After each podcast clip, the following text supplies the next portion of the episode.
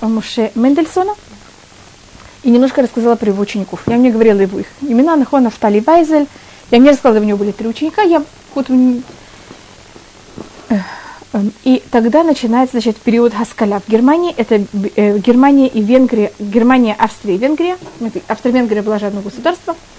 И Германия, там через очень короткое время, э, это также захватывает в какой-то мере Голландию и Бельгию, понимаете, вот весь то, что называется Западная Европа, там через очень короткое время, мы говорили о евреях Франции, что они очень быстро ассимилировались, и евреи э, также вот этих стран достаточно быстро ассимилируются. И им это не очень помогает, и тогда мы рассмотрели, что начинается у нас Рива и Хали, начинается реформизм. В середине 15, э, в середине 19 века, и особенно это происходит в Германии, так как в Германии э, началось протестанство, так как есть друг, модерный вариант христианства, они решили сделать модерный вариант иудаизма. И мы, по-моему, говорили об этом также на прошлом уроке.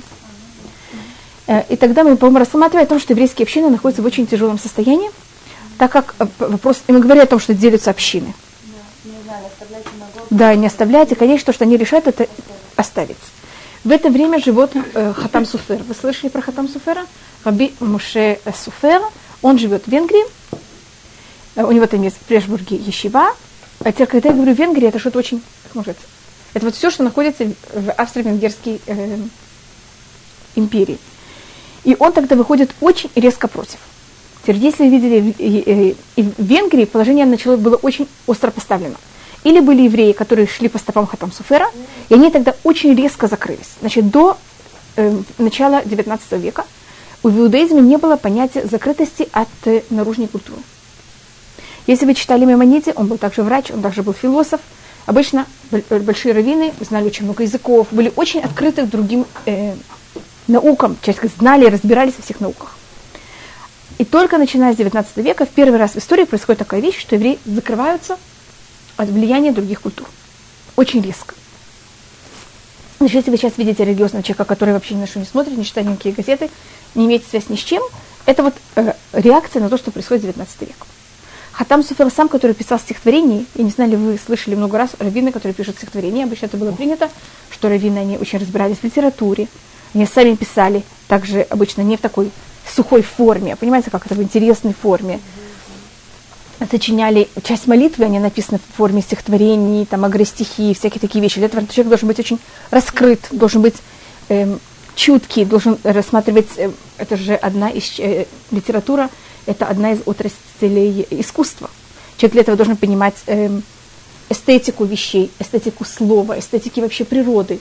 И как-то люди были, и, и религиозные люди – особенно чем человек был на более высоком уровне, были очень открыты к этому. В этот момент, это, кто начинает это течение, это Хатам Суфер, и это его учитель начинает, это есть такая фраза «Хадаш асумина туа». Это есть спор о том, можно ли новые э, злаки э, пользоваться ими значит, э, в Песах. Э, мы берем и приносим омрик. Это вот это первое, э, от новых злаков мы приносим первую вещь в храм. Это в такую маленькую мучную жертву. До этого запрещено пользоваться э, злаками, которые взяли и зимой выросли. И это называется новое, новые злаки. И такая вещь, она запрещена по закону Тура. И тогда вышла такое. До этого никогда не было такой вещи. Тогда вышла такая поговорка. Все, что новое, запрещено по закону Тура. Даже сначала, даже не проверяют, это хорошо, это плохо. Первым делом это запрещают. Это Да.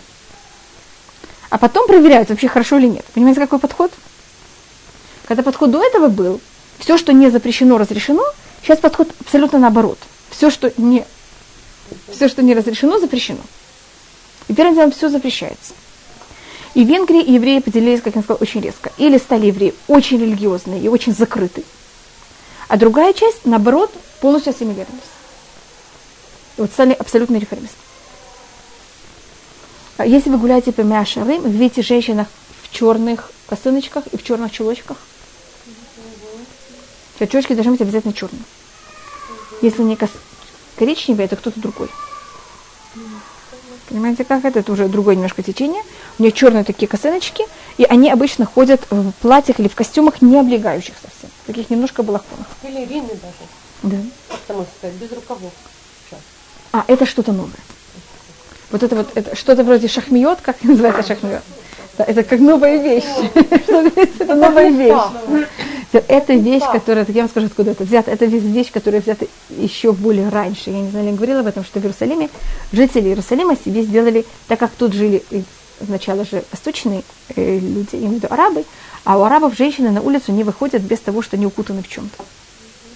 И поэтому евреи, когда приехали сюда из Запада, так как на Западе не ходили укутаны в каких-то что-то, и, они, еврейские женщины, когда выходили на улицу западной, они относительно местного населения рассматривались менее скромно. И тогда решили такую вещь. Что-то? Чем, запад, чем восточный, чем арабский. Арабки же укутаны. А у нас по еврейскому закону запрещено, чтобы еврейская женщина выделялась на местном месте. Да.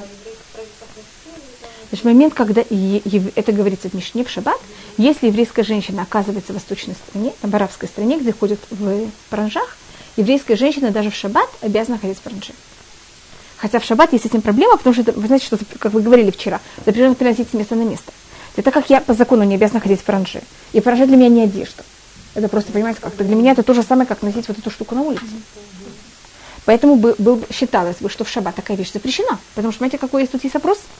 Вот так для меня это не одежда. И говорится, аравиот юцот раулот. Там говорится, что можно делать в шаббат. И говорится, арабские женщины в шаббат имеют право выходить, не то что должны выходить, аля так называется на иврите бранжа.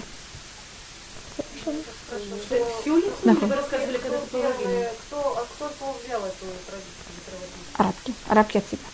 То, что было у евреев, это было, да, они, еврейские женщины обычно ходили с вуаль. Вуаль на пол глаза. Нет, это, это нет, это просто так обычные евреи любили ходить. Да. Это в какой-то мере была также немножко скромность. Я вам цитирую, что говорится в Мишне. Да. И вот тот глаз, который был открыт, он был всегда накрашен. Потому что считается, что выходить не накрашен, евреи, ну снова сейчас, если мы, вы меня тянете... Это уже как это я же хотела. Но женщина, которая себя просто выйти на, выйти на улицу не накрашена, это рассматривалось как... С одним глазом хотя бы. Да, но то, что у вас открыто хотя бы, то люди были очень ухожены. И поэтому женщина не могла поставить. Это эпоха что? Это, это, это, не, это мы говорим, когда евреи еще только жили в Израиле. Мы говорим еще в то время, когда еврейские все жили в Израиле. Мы говорим о, нач, еще до разрушения, э, после разрушения, это э, первый век. Да. Не мусульмане, тогда еще мусульман не было, но были арабы. И арабы так ходили. Мусульмане нет, мусульмане были уже только во время, после Геморы. В Эмиратах записано примерно в 500 году нашей эры, а мусульманство начинается в 622. А в арабск... Э, э, у арабки ходили с паранжами.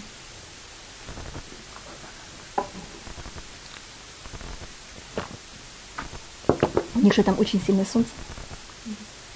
И поэтому это вещь, которая сохранила... Не, а, там, там хуже солнце, там еще южнее. Что это? Не у арабов, у арабок. Это если мы... Да. Так это все на нее будут смотреть. Вот проблема, что она будет выделяться. Если, скажем, если мы живем сейчас в Персии, я сейчас хочу выйти в, Тегер, в Тегеран прогуляться. Я не с моим э, паспортом. Я возьму чужой паспорт. Может, с моим паспортом, я не знаю, я возвращусь в Израиль просто. Так если я выхожу погулять в Тагеране, я обязан, обязательно должна найти, как, найти какой-то, как это называется, балахон и паранжу. Без этого по еврейскому закону я не имею выходить право по улице. Может, понятно почему? Потому что если я буду ходить в Тагеране, я буду выделяться. А я просто говорю, а когда в Израиле, вот в первом веке, во втором веке, как еврейские женщины, кто-то спросит, какая была мода тогда, как еврейки тогда ходили, так вот, у нас там есть всякие вещи, которых мы знаем, и одна, и вот самые-самые скромные еврейки, они ходили вот так. Вот концов только не один раз был. Там у меня, вот как у нас, у меня нет никакого, у меня нигде не, это не нарисовано. Но это был, у них там описывается, что у них была какая-то шапочка, которая там сначала все волосы собирала, потом на это было еще что-то, и на это было еще что-то. Понимаете, там у них как, и это все было у них, э, говорю, очень такое, это было правило, вот так женщина выходит на улицу. И они, как я говорю, они были очень ухожены до, в своих понятиях, до просто невозможности. Да. да. Если женщина, скажем, если у нее был какой-то волос на лице, это просто бы вообще. Я не знаю. Извините. Жанна, я не... Кроме того, я путаю между правым и левым. Так даже если я там была, я тоже бы перепутала. Вы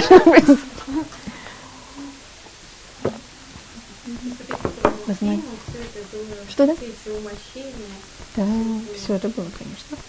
И у них были ну, это, красный цвет. Красный считался не, не, не... Вот как мне кажется, также в, в Англии, я знаю, там 200 лет назад, если женщина выходила с, э, с румянцем, румянец был вообще какой-то позор, позорный. Так также вот э, добавлять ей румяну к лицу рассматривалось не кошерно, а краситься, красить глаза. Без этого просто никто не выходил на улицу. И как мы, откуда я знаю, что именно один глаз, откуда, значит, как у нас осталось? У нас же, это у нас написано да, переношение того, сколько можно перенести, что, сколько, скажем, косметики, не, не на себе, даже в, в кармане. Даже если я перехожу, выхожу на улицу, и у меня, я нашла вдруг в кармане у меня крошку. Это же не считается ничего. Это просто глупость. И там рассматривается каждая вещь, что значит глупость для каждой вещи. Вот говорится о косметике для глаз, минимум, что считается уже, да, как буду я выносить, сколько можно себе покрасить один глаз. Я спрашиваю, значит, покрасить один глаз. Один глаз это не Потому что были скромные женщины, которые хотели, понимаете, как-то. Один глаз. Красить так, точно обычно так себя не вела, но как будто в крайнем случае, если она ужасно спешила, понятно, что она могла себе позволить. Поэтому это тоже считалось какая-то минимальная вещь, которой можно пользоваться. Но эм, только сейчас мы более переходим к тому, что было тогда. Значит, положение э, в, среди евреев, оно очень тяжелое в этот момент. И, может быть, я расскажу про Мальбима. Я думаю, что тут есть комментарий Мальбима, я э, в это время. Он умирает в 1090 году, 1900 году. Значит, понятно, как это началось? Вот примерно вот в это время, о котором мы сейчас говорим. Он написал, Мальбим написал комментарий на Вистанах у него очень интересный свой стиль. Он идет немножко по стопам Абарбенеля. Помните, мы говорили по Абарбенеля, который думает, как Абарбенель, так он идет по стопам его достаточно сильно. И у него есть э, особый свой стиль, и он живет в это время. И он также рассматривал, это, в его время это было очень такое эм, известный подход к вещам. Он э, пробовал доказать всем, насколько устное предание, оно правильно. И тогда то, что э, происходит, одна из вещей, это сначала это у нас есть период, как я говорю, от, отхода от иудаизма, теперь реформисты, они письменную Тору на каком-то уровне достаточно соблюдали еще, или хотя бы читали еще как-то и считались, а устное предание это было первое, что выкинули. И очень быстро начинается библиокритика.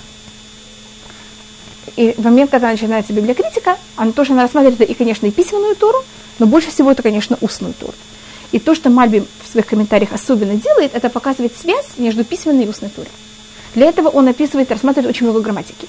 Показывает, как по закону то, как по законам грамматики, именно в письменной туре написано и даны вот все намеки на устное предание. Эм, его звали Меир Лейбуш, Мальбим. Мем это Меиль, это Меир, Ламед это э, Лейбуш, Бен Ихель Михл. Ихель Михл, ведь это Мальбим. Он прожил очень тяжелую жизнь сам. Эм, он был какое-то время раввин в, в Будапеште. И там началась, э, его в какой-то мере сначала даже позвали реформисты. Когда вот был вот все, все, это, все это трения, реформисты считали, что он такой модерный человек, он знает очень много грамматики, понимаете, он уже такой просвещенный. И они его позвали также, чтобы был один из участников. И он вышел из нее, и он сказал, я думаю, что меня позвали строить что-то новое. И он совершенно не был против ничего нового. Но то, что мне кажется, вы не хотите строить ничего нового, просто хотите разрушать то, что уже есть. А не строить новое течение, а просто это течение, вся его цель это разрушать то, что уже есть в иудаизме.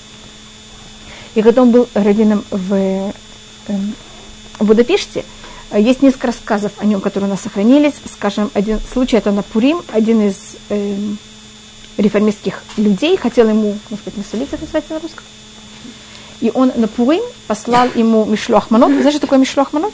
Это в Пурим мы шлем один другому подарки. И он ему послал пирог в форме хрю-хрю. Да. Такой пирожок, равину. Да, такой пирог, кошерный. Но в такой форме. Я не знаю, с какой начинкой. Очень приятно, так же? Хорошая шутка. Знаешь, что сделал Мальбин? Пошел, взял свою фотографию и написал с другой стороны, вы мне послали вашу, я вам шлю свою.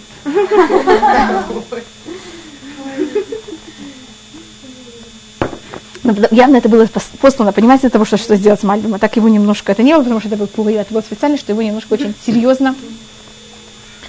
И вот он умел так, понимаете, как это? Положение, конечно, там было очень тяжелое. Если то, что я вам говорю, это была как раз такая безобидная штука. И, конечно, на него там были всякие наговоры, и его обвиняли непонятно в чем, и все время были доносы о нем. Ему пришлось в шаббат убежать из этого города.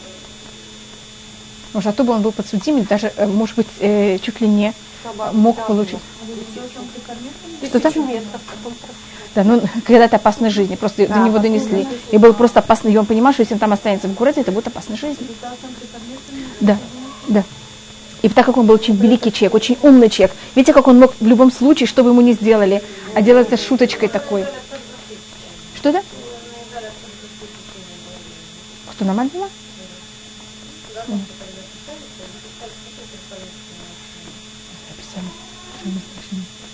Обычно. И маскилим, это то, что я говорю сейчас, это реформисты. А когда начались маскилим, это вот тоже была такая тяжелая вещь.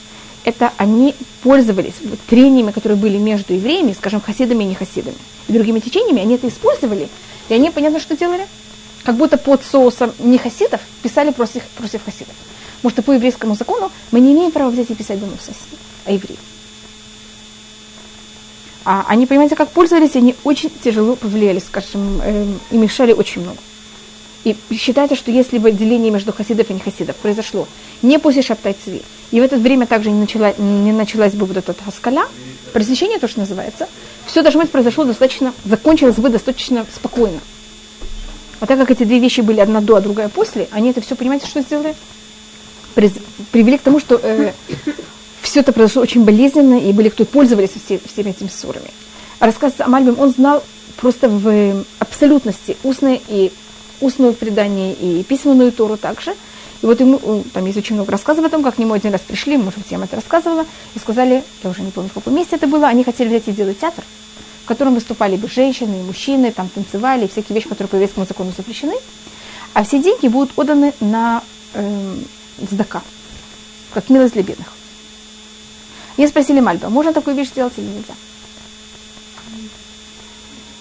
И, вы, и, он, и они ему только сказали, мы не хотим, чтобы ты сказал, тебе так кажется. А приведи нам доказательства из устного или письменной туры, где-то ясно написано. А не, что тебе так кажется. Понимаете, как это? Принеси нам доказательства. Из первого источника. И, э, не знаю, я, может быть, это показывала, это говорится в перке. А вот я... Вы не читайте Это не Если вы просмотрите в четвертой главе Перки, а вот, может быть, вы с нами попробуйте прочитать второй, вторую Мишну. Прочитайте первую, если у вас есть время, вторую, третью.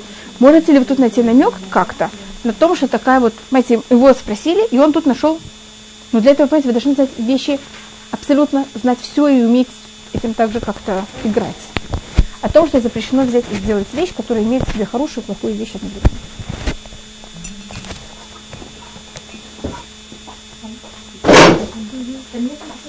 запятых и без точек.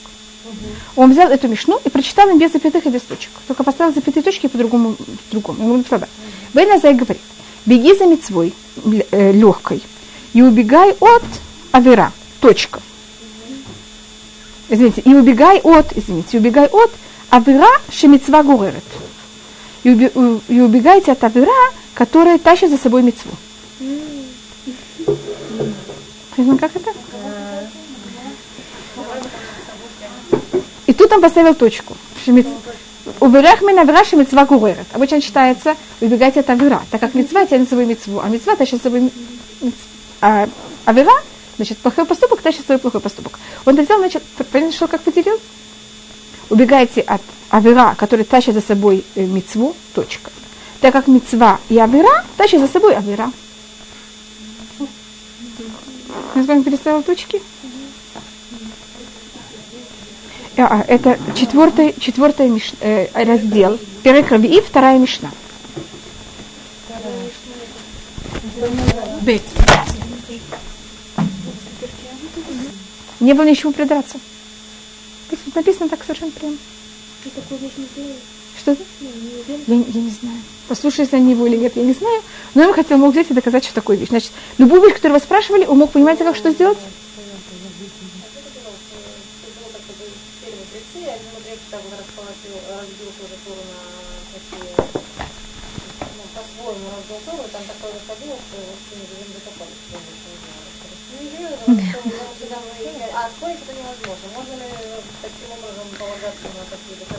ну понятно, что он, конечно, понятно, что это опасно.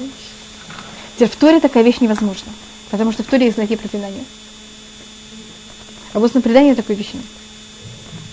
Вы знаете, что в Торе мы еще поем, как это? Поэтому в Торе такую вещь тяжелее сделать, а вот на предании, пожалуйста, кого-то нет знака проклинания.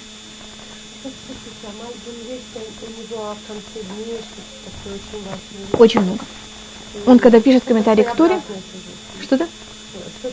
Да, по-моему, я ему говорила об этом, что вот о том, что перед приходом Ащеха будет война между христиан и мусульман, это пишет Мальбин. Да. И он даже описывает, как это будет происходить, и что, эм, понимаете, и он вот и составляет из этого, делает какой-то, это делает первый Абахбенель, и Мальбин, который по его стопам, тоже самое делает. И тоже надо, я уже сниму.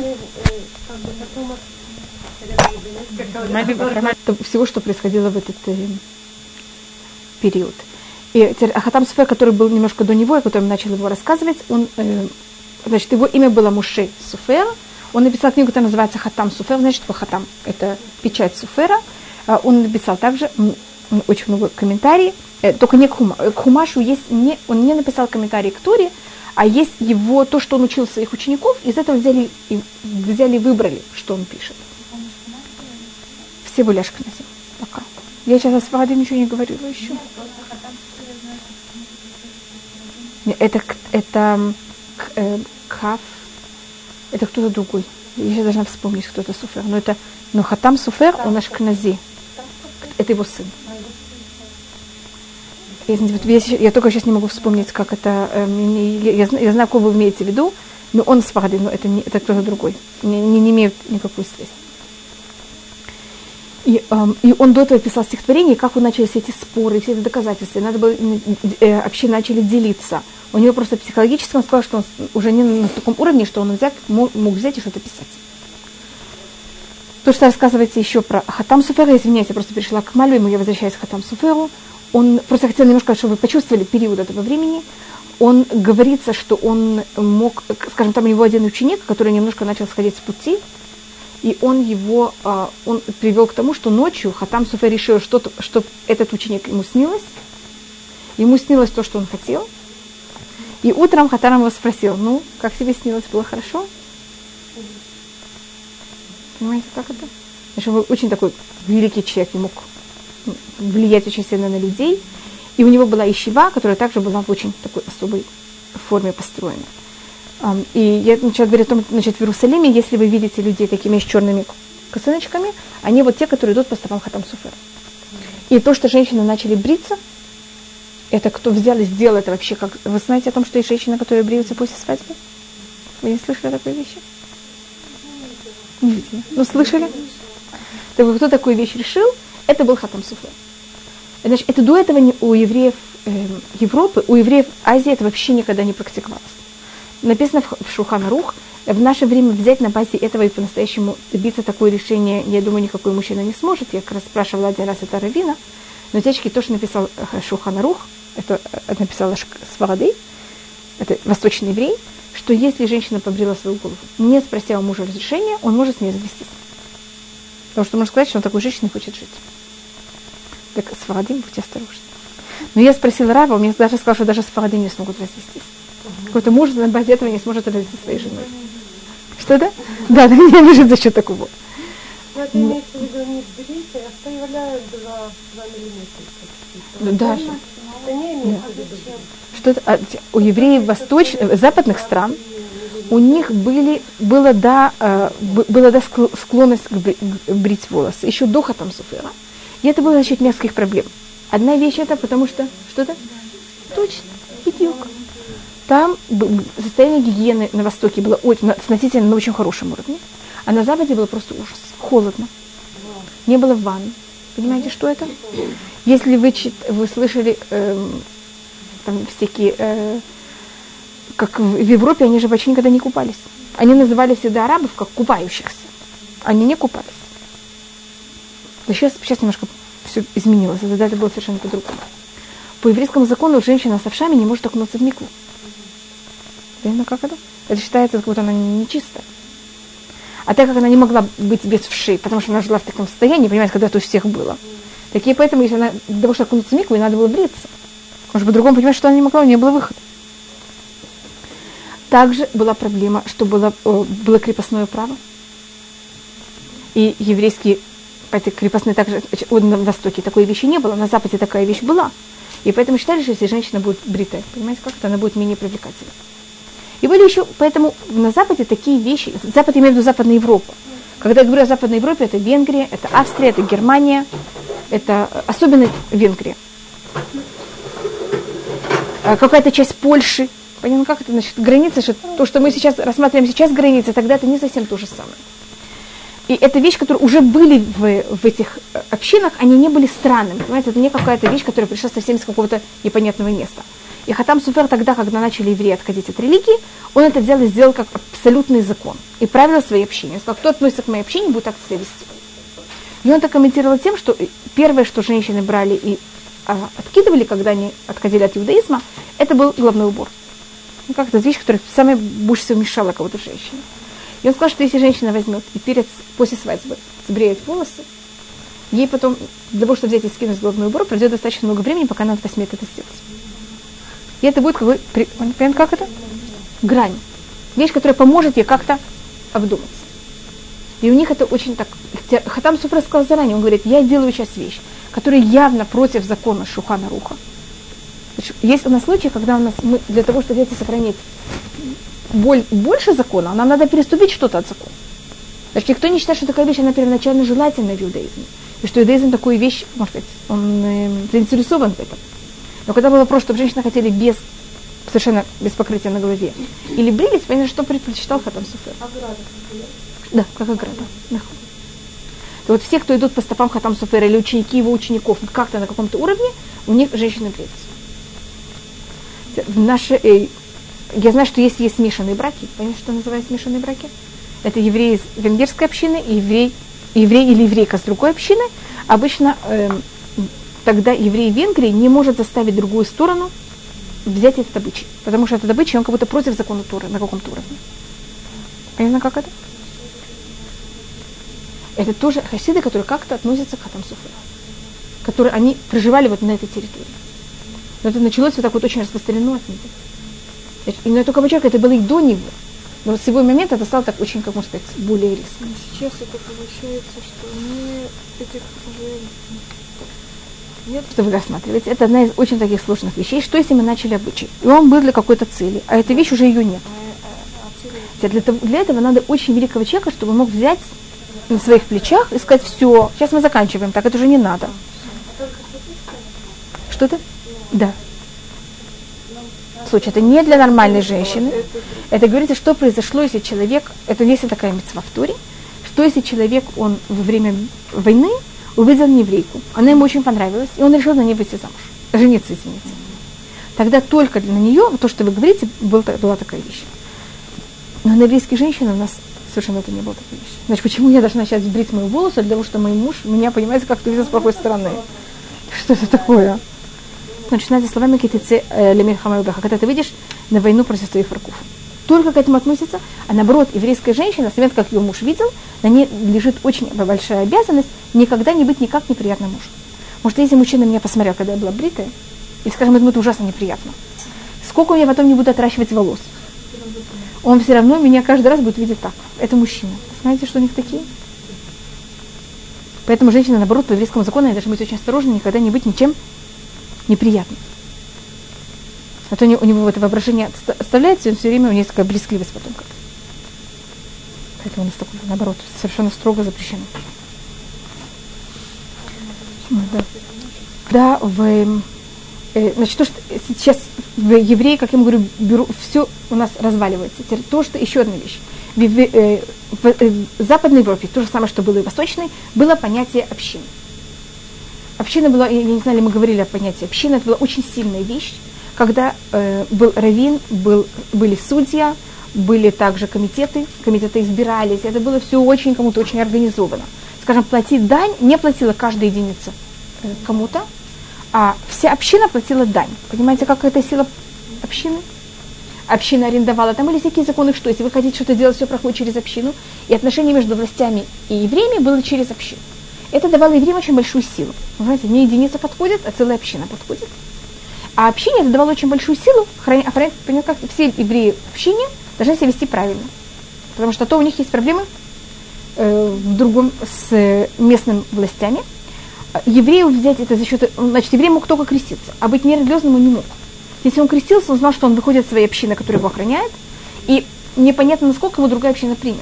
И даже если она его примет на какой-то момент с открытыми руками, непонятно, что будет через понятно сколько-то времени, как будет относиться к его детям. И это сохраняло, это то, что я сохранила на в течение почти двух тысяч лет. 1500 явно. Теперь в этот момент Наполеон, все страны, которые он захватил, он в них аннулирует понятие общин. И поэтому, понимаете, что аннулируется? Вот эта вот вещь, которая охраняла как-то евреев, она прекращается. Скажем, была организация, которая э, брала и занималась тем, что проверяла всех больных. Была организация, которая помогала, понимаете, что это было там?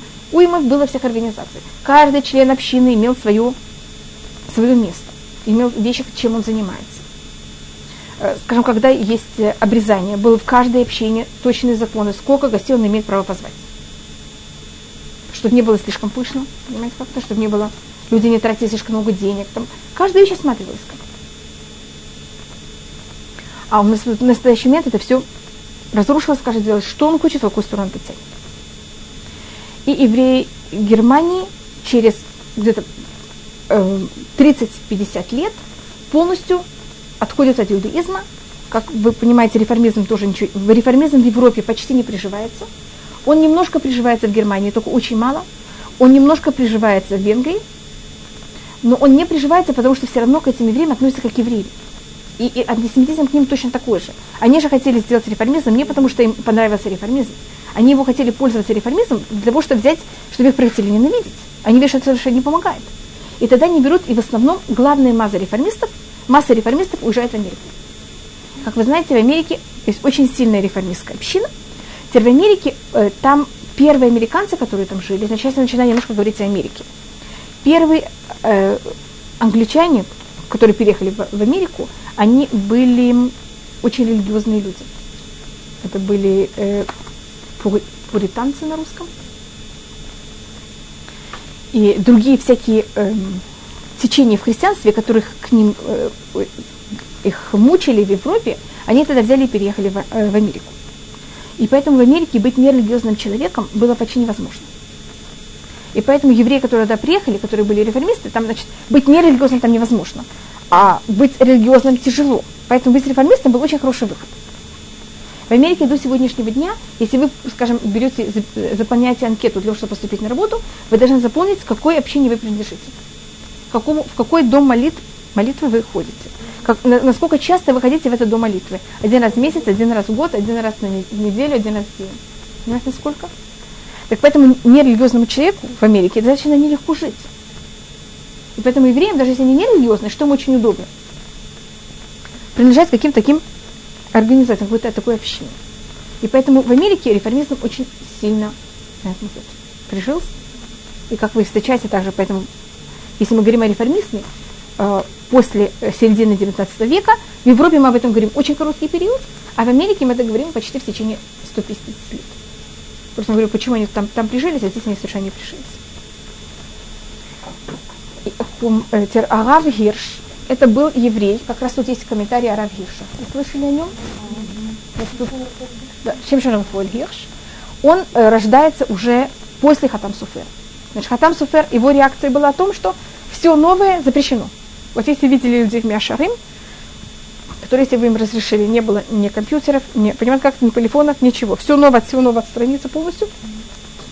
Ни газет, ничего. Это был как Хатам Суфер, это была реакция Хатам Суфера на то, что происходит. Потому что он понял, что мы слишком слабы для того, чтобы с этим как-то бороться. А Гав Ирш, он уже рождается после этого в Германии, в Франкфурте, когда он видит, как наоборот весь, весь все, что он видит религиозно вокруг него, все не, выдерж, не выдержало вообще. В основном все евреи абсолютно не религиозные, отошли полностью от религии в Германии. Он тогда думает, как же все-таки взять их как-то возвратить. Или тем, кто еще религиозный, дать им какую-то силу, чтобы их не дети или они послезавтра не стали также нерелигиозными. Он для этого идет в университет. Потому что он понимает, что если он будет говорить своим языком, они его не поймут. Они поймут только на каком языке. На вот таком языке. Он занимается философией, он занимается психологией. Тогда в Германии, как вы знаете, процветает психология. Поэтому, когда он будет преподносить что-то и комментировать что-то из Туры, он будет пользоваться очень много психологией. Потому что это было э, тот инструмент, или можно сказать, та форма, как люди воспринимали все. И он пишет, он, он издает э, газету, или что-то вроде газеты, такой, не знаю, как можно сказать. Он, у него есть книги о воспитании, о многих вещей. И он пишет также комментарии к Туре. Это комментарий Равгирша к Туре, у него есть также комментарий к Мишлей, у него есть комментарий к некоторым книгам Танах. Это вот э, то, что, если вы слышали о нем. Есть в этот же период, может быть, э, в, во всей Европе начинается период, который называется на русском Абива Амин. Весна народов. Есть такое выражение в истории всемирной на русском. Вы не знаете, что такое весна народов? Это 1848 году, 1848 год считается. Это период, когда э, снова период не может начинаться в году, это когда середина 19 э, века, когда люди решают, значит, сначала есть такая реакция, значит, люди отходят от всего старого, хотят все новое. Это период, когда, наоборот, хотят возвращаться снова, есть, эм, как называется, гагуим. Люди снова, эм, у них, эм, они скучают о старом, они скучают о царстве, они хотят снова царей, они хотят свою историю, воскрешают свою историю, свою литературу, все древнее и старое. Да. Период называется Авива Мим, это вот такой возврат к тому, что было до этого. И на базе этого также евреи и реформисты, и те, кто ушли от религии, они тоже начинают заниматься Торой и заниматься всем прошлым, но они это начинают заниматься, как они. И поэтому то, что из этого рождает, это библиокритика. Как библиокритика. Какой возврат? Возврат только уже глазами модерными. Вы слышали о Гайгере, о Греце. В Иерусалиме есть улица Грец. Рехавия, может быть, вы слышали. Это были очень, два очень известных историка. В, в, Германии нерелигиозные, которые берут, потому что это сейчас период, когда всех интересует история, они берут историю еврейского народа, но всю ее так немножко, понимаете, по каким? Все немножко, все они проверяют, это правда, неправда, почему так, почему не так. И все, что говорится в устном предании, конечно, явно неправильно. Помню, я рассказывала, как один из э, также немецких евреев, его эм, племянник, но не первый племянник, а там племянник 10, 10, 10 поколения, совсем 10 поколения.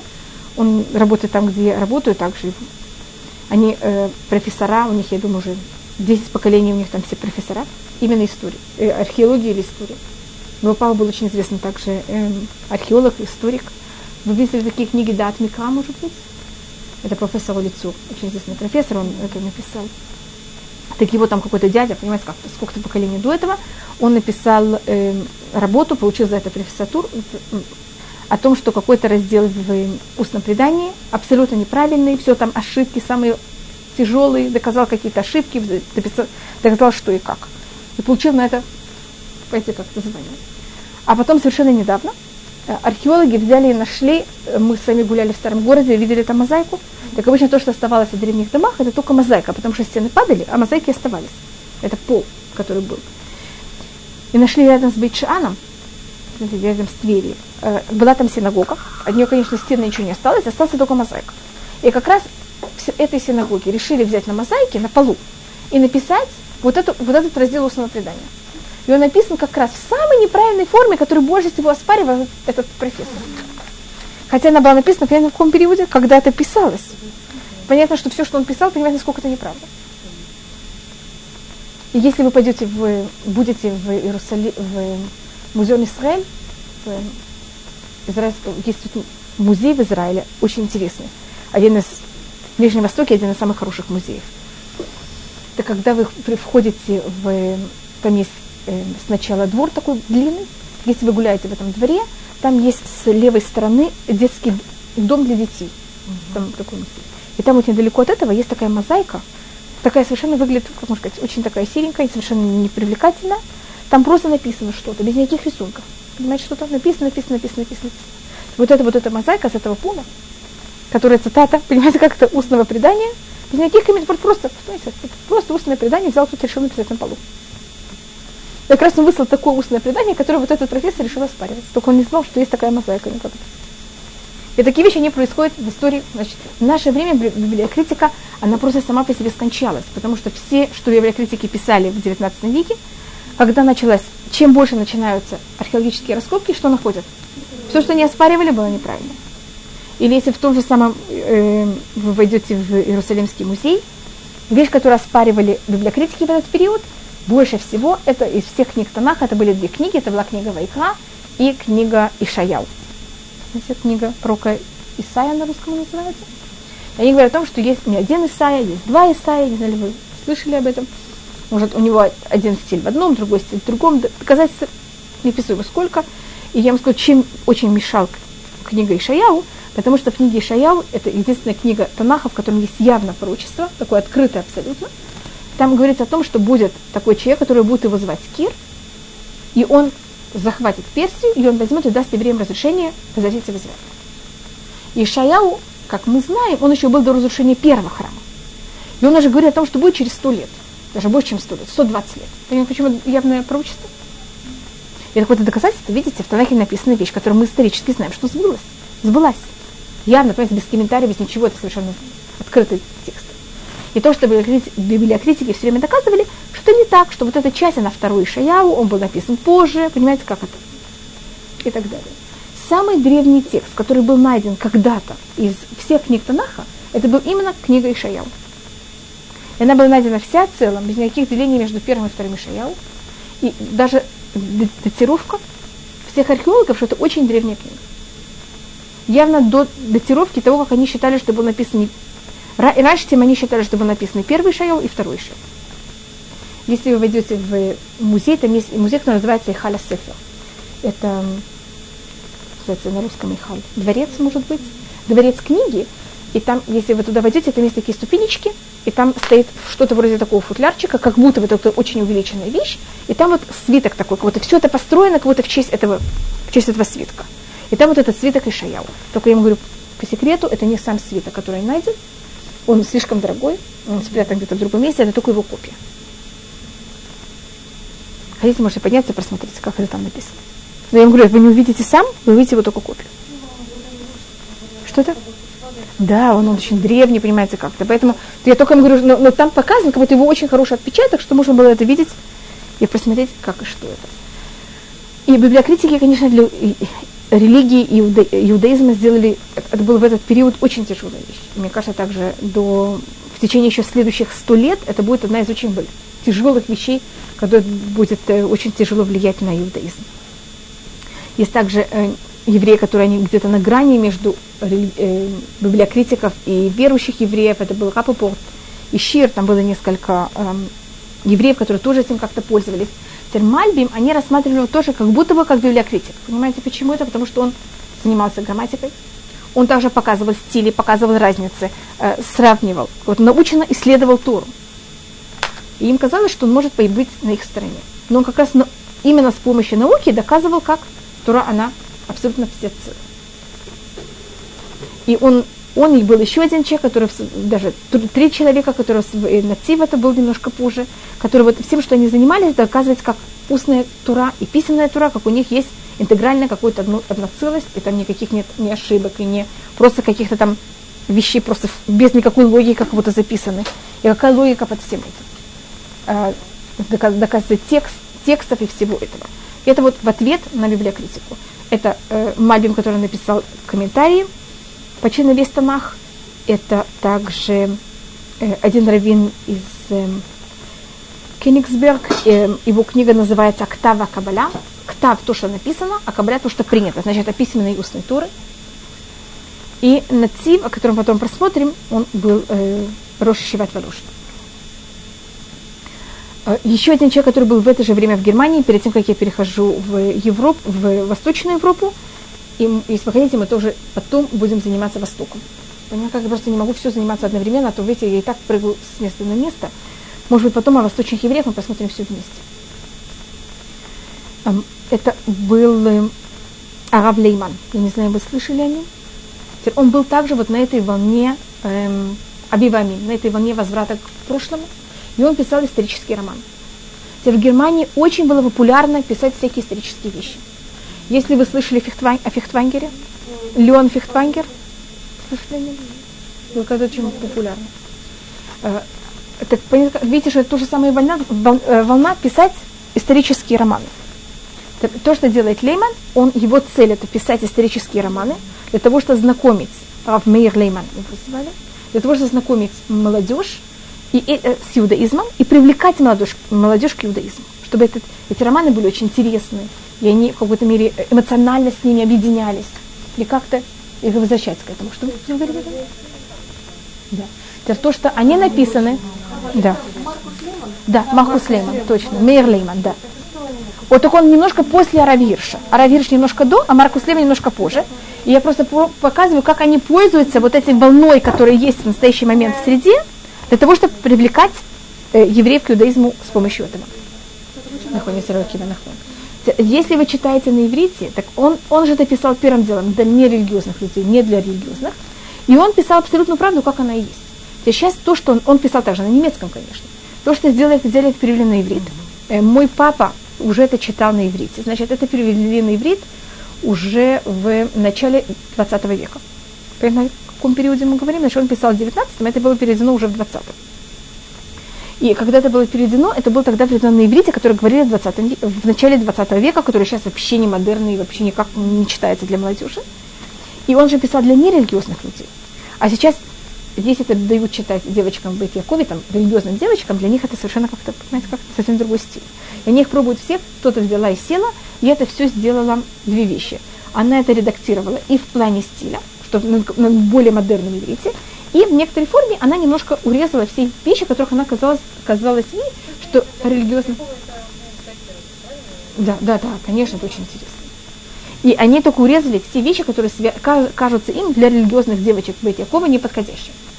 Но там происходят некоторые, так кто это делает, мне кажется, она исторически, может, я не знаю, может быть, она да знает, я не хочу ни, ни о ком, но там происходят некоторые нелепости. Скажем, я читала, просто просматривала там один раз одну книгу, есть одна книга про Бустаная, может быть, я вам там рассказывала, и это, я вам рассказывала, ну, какой там происходит такая недопон- там описывается о том, как был один потомок царя Давида, который рос в доме эм, в доме э, шаха какого-то э, перси- персидского. И его этот э, король решил казнить в какой-то момент. Э, и его дочь, которая видела, как он себя ведет, и она поняла, как видела разницу между евреями и неевреями, как она это видела, что происходит во дворце, она его там спасает своей матерью, а потом это происходит как раз в период мусульманства, когда начинается. Потом эм, Ах- эм, Мухаммед, он захватывает Персию, и он ее, этого царя берет и убивает, а э, всю семью он берет в рабство. И он был другом, и этот, а Мухаммеду помогал как раз этот еврей чем-то, как-то, когда-то. И он ему в знак благодарности берет и дарит эту девушку в подарок. Она сейчас пленится его. И э, так как они уже были знакомы до этого, она делает гиюр, и они женятся. И откуда мы весь этот рассказ знаем? Потому что так как она сделала гиюр, этот гиюр, казалось бы, как будто бы насильный. Понимаете, как? То есть она уже пленится, такой, у нее уже нет теоретически какого-то выбора какого-то. И э, через какое-то поколение был какой-то вопрос, как рассматривать этот брак. И вопрос был также о этих потомках, рассматривать как евреев, кошерных евреев или не совсем кошерных евреев. И тогда был на это ответ, что в- кто сделал им хупу, был Рав Ахагаон, э, был один из великих людей, который написал книгу, которая называется Шейльтот. И если он им делал э, хупу, вот нет вопросов, это понятно, что это все было кошерно. То есть Весь рассказ мы знаем за счет этого вопроса и этого ответа. Понятно? И а, а, Лейман, он был очень знающий человек, он всех такие вещи читал. И те вещи, которые ему казались интересны, и он, и он вот из этого маленького такого ответа, понимаешь, что сделал? Взял, написал целую, целую книгу. Какие-то вещи, и он сохранял, какие-то вещи он знал, добавлял из каких-то других данных исторических. Он достаточно очень строго э, с- э, старался сохранять историческую правду. Но какие-то вещи, там, все их диалоги, конечно, выдуманы совершенно явные им. Совершенно, понимаете, диалоги, конечно, неправильные. Когда это решили взять и адаптировать для религиозных девочек, этого, эту девушку превратили в мальчика. Насчет этого, понимаете, как, как это может быть, какой там, понимаете, роман очень кошерная вещь. Но этим оказалось, что весь подоплек, или как можно сказать, доказательство всего этого рассказа уничтожен. Понимаете, как это? Тогда вообще до нас, если бы он был мальчик, до нас бы весь этот рассказ не дошел. Значит, что происходит в синей истории? И все же доходит до нас. Ну, это э, просто исторический такой курьез, просто говорю, я читала, мне это было очень смешно увидеть. Да. Какой? Без редакции очень сложно. Я это читала еще без редакции. Но я ему говорю, Израиль это очень сложный язык, и там все такое. Все падают в умора каждую минуту. Ну, не совсем, например. Вы понимаете, как, что, что это имею в виду? Как это вот когда-то, как это писали всякие такие древние рассказы. А в модернизме все намного такое более спокойное, нормальное такое, как в наше время. А, и есть э, в этот, в этот период выходит очень много таких книг. Это очень было популярно. Часть из них пишут религиозные евреи, как, скажем, Ава Плейман, а, а часть из них пишут совершенно вот такие вот, как я сказала, э, маскилим, вот как Фихтвайнгер, который пишет, или вообще евреи, кто издеваются над религией. И, и вы слышали такую улицу Мапо, Авраам Мапо, он тоже пишет такие рассказы всякие, но они уже, понимаете, в какой форме? Не всегда э, исторически явно неправильные совершенно. И их цель, она, наоборот, издеваться а иудаизме не наоборот.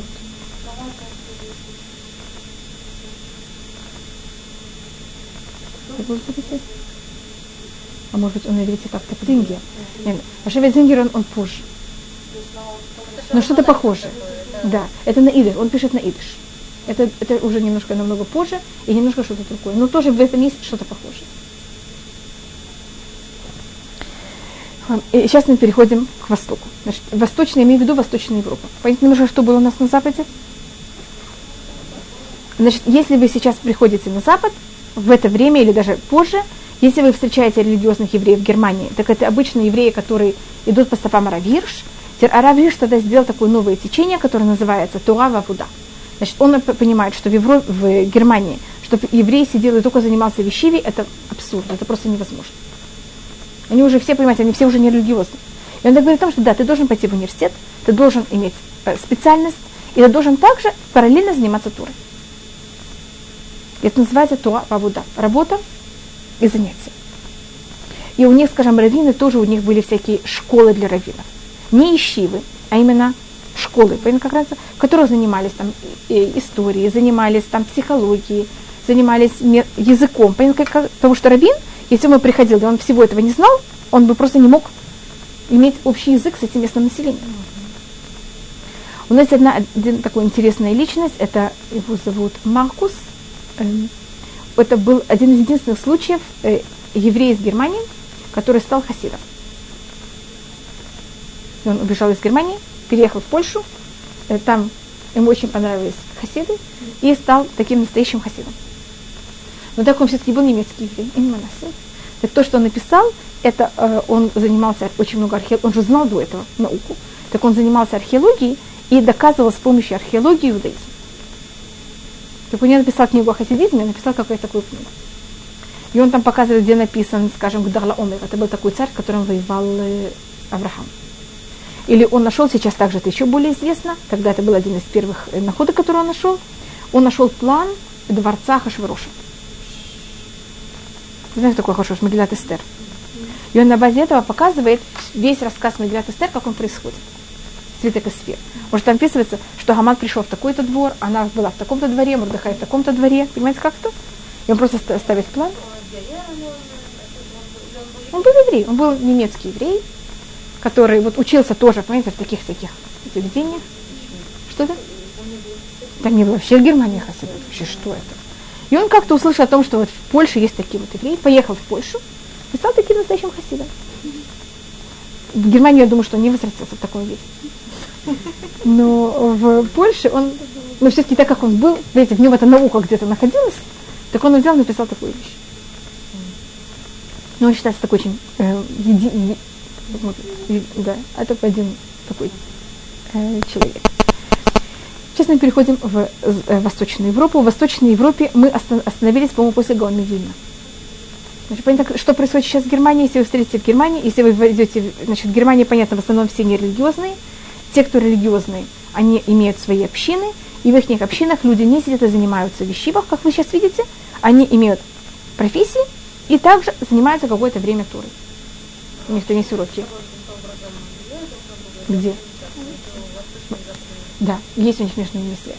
Рассказывается, что, э, скажем, один из примеров, вы хотите, Раби Салантер, о которых мы еще не говорим о нем.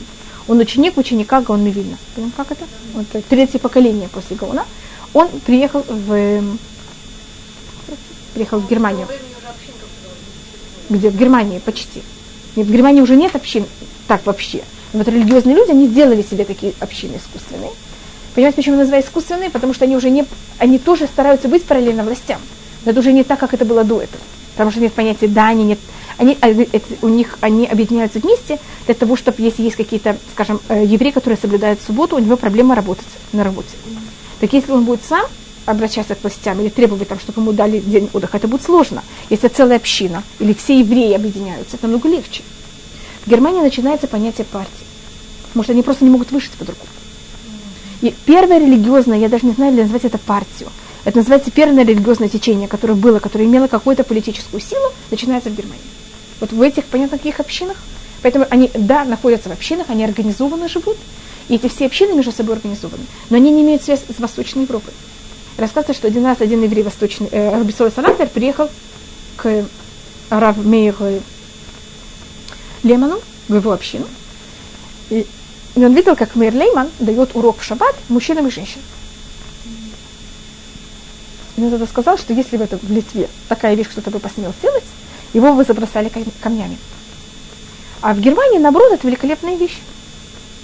Что там, понимаете, как это прийти на урок только мужчинам только женщинам, это просто будет, никто не придет. Они уже совершенно другой ментальности. Там написано, там, они построили какую-то синагогу, там, и они там присутствовали, так он сказал, Мато Волеха Яков, Мишканутеха Исраэль, что там не ходится Рабисроль Саланте. Мишканутеха Исраэль. Может, один из рассказов про Равлеймана, который сам Равлейман рассказывает о себе. Это такой смешной рассказ, и поэтому, э, может быть, вы даже его читали. Он был раввин этого места, к нему приходили все. Понимаете, как то И более умные люди, и более также отсталые люди. И один раз он должен был ехать с еще группой раввинов, для того, чтобы ходатайствовать перед властями. Как я вам говорю, у них было уже такое понятие, как что-то организованное такое.